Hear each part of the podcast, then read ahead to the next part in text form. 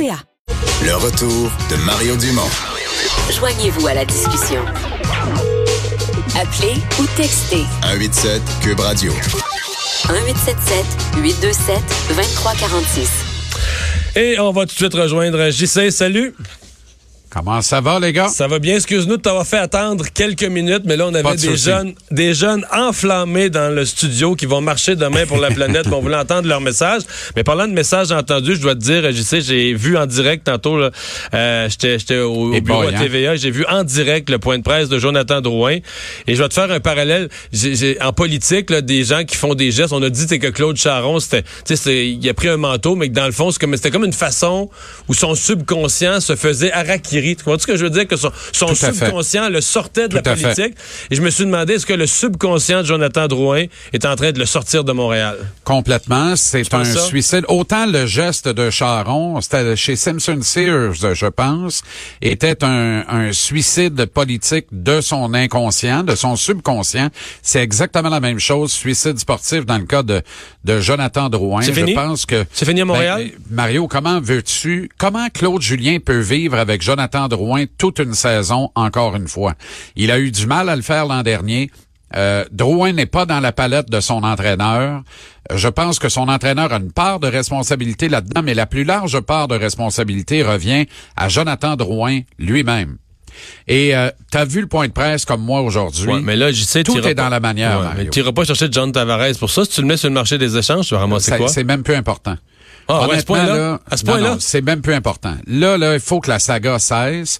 C'était un cas, c'est en train de devenir une saga. C'est pas une patate chaude. C'est on prend le GM, on le bang dans l'huile, la friteuse, direct. C'est ça qui arrive actuellement là, avec Jonathan Drouin.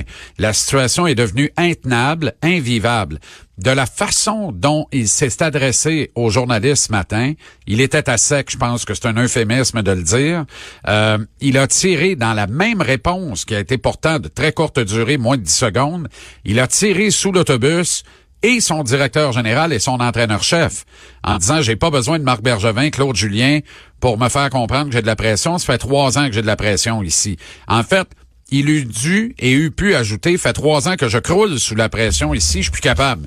Et on l'aurait cru parce que c'est ça qu'on a entendu Je sais, sans on qu'il l'a- l'ait dit On directement. l'a, on l'a, on va les, on Ben, va cet extrait-là. Oui, on l'a. Oui, Ouais, ça va peine. Ça fait trois ans que je le dis, je me mets la pression, j'ai pas besoin de Marc Bergevin ou Claude de mettre la pression sur moi-même. Euh, je m'en mets assez pour, pour performer, puis c'est à, c'est à moi de faire ça. Eh boy! Bon, alors, et euh, là, on lui a dit, bon, à l'aile droite, là, t'es de retour à l'aile gauche. Oh, oui, mais je à gauche, c'est quoi ta question? Alors, tu comprends, il était, il était vraiment à pic, il était vraiment à sec.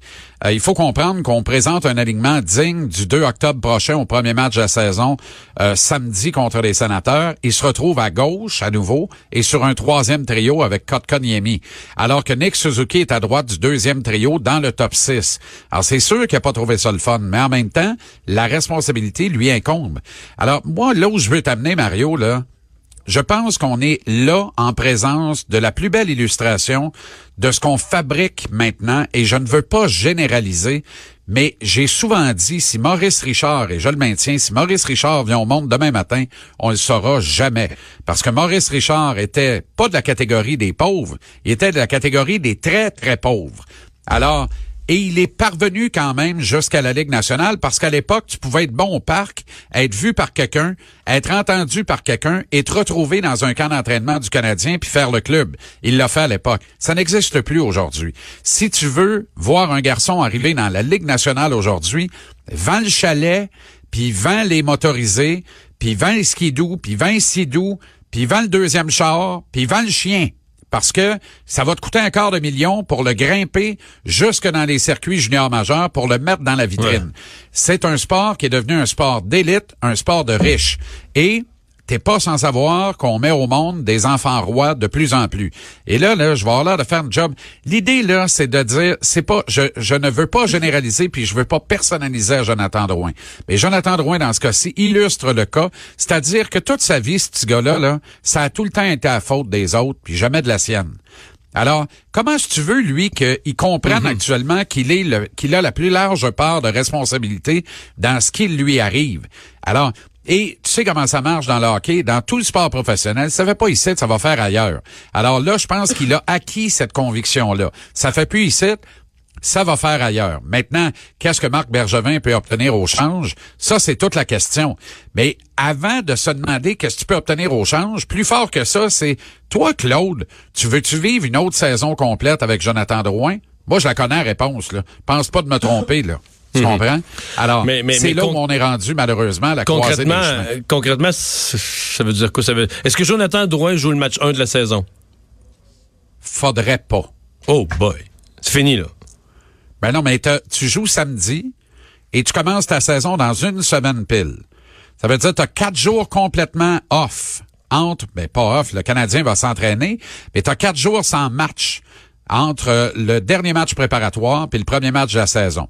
Moi, je pense que compléter une transaction, l'annoncer quelque part dimanche, je préférerais lundi à 5 heures, mais mettons dimanche, euh, ben ça te donne le temps de te revirer de bord puis de dire bon ben voilà, le dossier est réglé, puis on passe Est-ce qu'il y a des appel. intéressés? Est-ce que, est-ce que Jonathan Drouin, est-ce que son talent, parce qu'il y a un réel talent de hockey, des mains de hockey, est-ce que c'est rendu que les, les directeurs généraux de la Ligue n'y croient plus à son talent parce qu'ils se disent, wow, il n'y a rien à faire avec ce Ben, gars-là? s'il y a personne qui est intéressé par un gars de 55, 60 points, euh, pas. potentiellement dans la Ligue nationale, c'est parce que ça va mal en cochon, là. Vraiment. Alors, je pense, pense pas que ça va mal à ce point-là. Donc, tu peux trouver preneur. Maintenant, ça se peut que ça prenne un peu de temps pour bernificailler une meilleure transaction que y aller au plus offrant puis on te sac ça dehors. Faut quand même pas faire une erreur aussi bête qu'on l'a fait quand on a liquidé euh, Patrick Roy, là. Tu comprends? Je comprends. on, ça peut pas être une erreur aussi bête parce que Patrick Roy et Jonathan Drouin ne pourront jamais s'arrimer dans la même phrase. Euh. Mais tu dois prendre le temps de compléter une transaction. Puis là, je, je te mets en lumière des carences en défense de l'équipe. Tu sais, la loi du nombre, c'est ce qui régit toute notre société. Tu comprends? C'est, c'est, c'est le nombre qui régit partout dans notre société. On dirait que c'est ça qu'on a appliqué comme raisonnement de défense. On 10 défenseurs au camp d'entraînement, le nombre est sont bon. tous moyens. Mais c'est pas parce que le nombre est bon que la qualité est au rendez-vous. Je vois le vert. Alors, tu as toujours Victor Mété qui est à la gauche de Shea Weber. Moi, je te suggère que Mété peut être impliqué dans une transaction et devenir un attrait intéressant pour une autre équipe, jumelé à Drouin, pour faire l'acquisition d'un bon défenseur régulier gaucher de la Ligue nationale qui peut faire la paire avec Shea Weber et qui bouge bien la rondelle, puis qui, lui, va être capable d'en scorer au moins un par saison, ce que Mété a pas fait en deux ans à Montréal jusqu'à maintenant. Alors, je te suggère ça, mais me faire pelleter encore. À un moment donné, je regarde ça, je me dis, OK, ben, mettez ces troisième paire ou première paire. Mais première paire, ça fait pas le travail. On l'a vu hier encore, puis ça va s'exposer davantage quand la saison va se dérouler. Alors, est-ce que Mété peut devenir un appât dans une transaction? Moi, je dis pourquoi pas. Sinon, un haut choix de repêchage au prochain encan, le Canadien de main pleine pour l'encan 2020, ainsi que qu'un Drouin, puis va chercher du renfort en défense. Parce qu'en attaque, je pense que Suzuki a gagné son poste hier. Il va rejouer samedi, tout comme Kel Fleury, mon chou. Et les deux, là, ils ont dans la main dans une des deux mains leur plaquette avec le nom gravé dessus et dans l'autre main la drill. Il manque juste les deux vis pour mettre ça dans le casier au Centre Bell à Montréal. Les deux vis, ils peuvent les ramasser dans le match contre les sénateurs d'Ottawa samedi. Mais je pense que les deux vont commencer la saison à Montréal. Bonne nouvelle, Ryan Pellig sera là également euh, samedi en principe. Alors ça, c'est une, une fichue bonne nouvelle aussi. Ça veut dire une absence qui aura duré une dizaine de jours tout Ouais, au plus si pire. en raison de la commotion. Ouais. Merci beaucoup, Gisèle. Attends un peu, c'est fini? Oui, c'est fini. OK, ben je, je te Oui, dis que l'impact euh, s'en va Oui. avec des champions de la CONCACAF. Oui, oui. Et que j'ai buzzé, mais alors là, buzzé raide, quand les joueurs ont embusqué le point de presse de coach Cabrera hier, avec de la bière, des chips en écale, des peanuts au ketchup.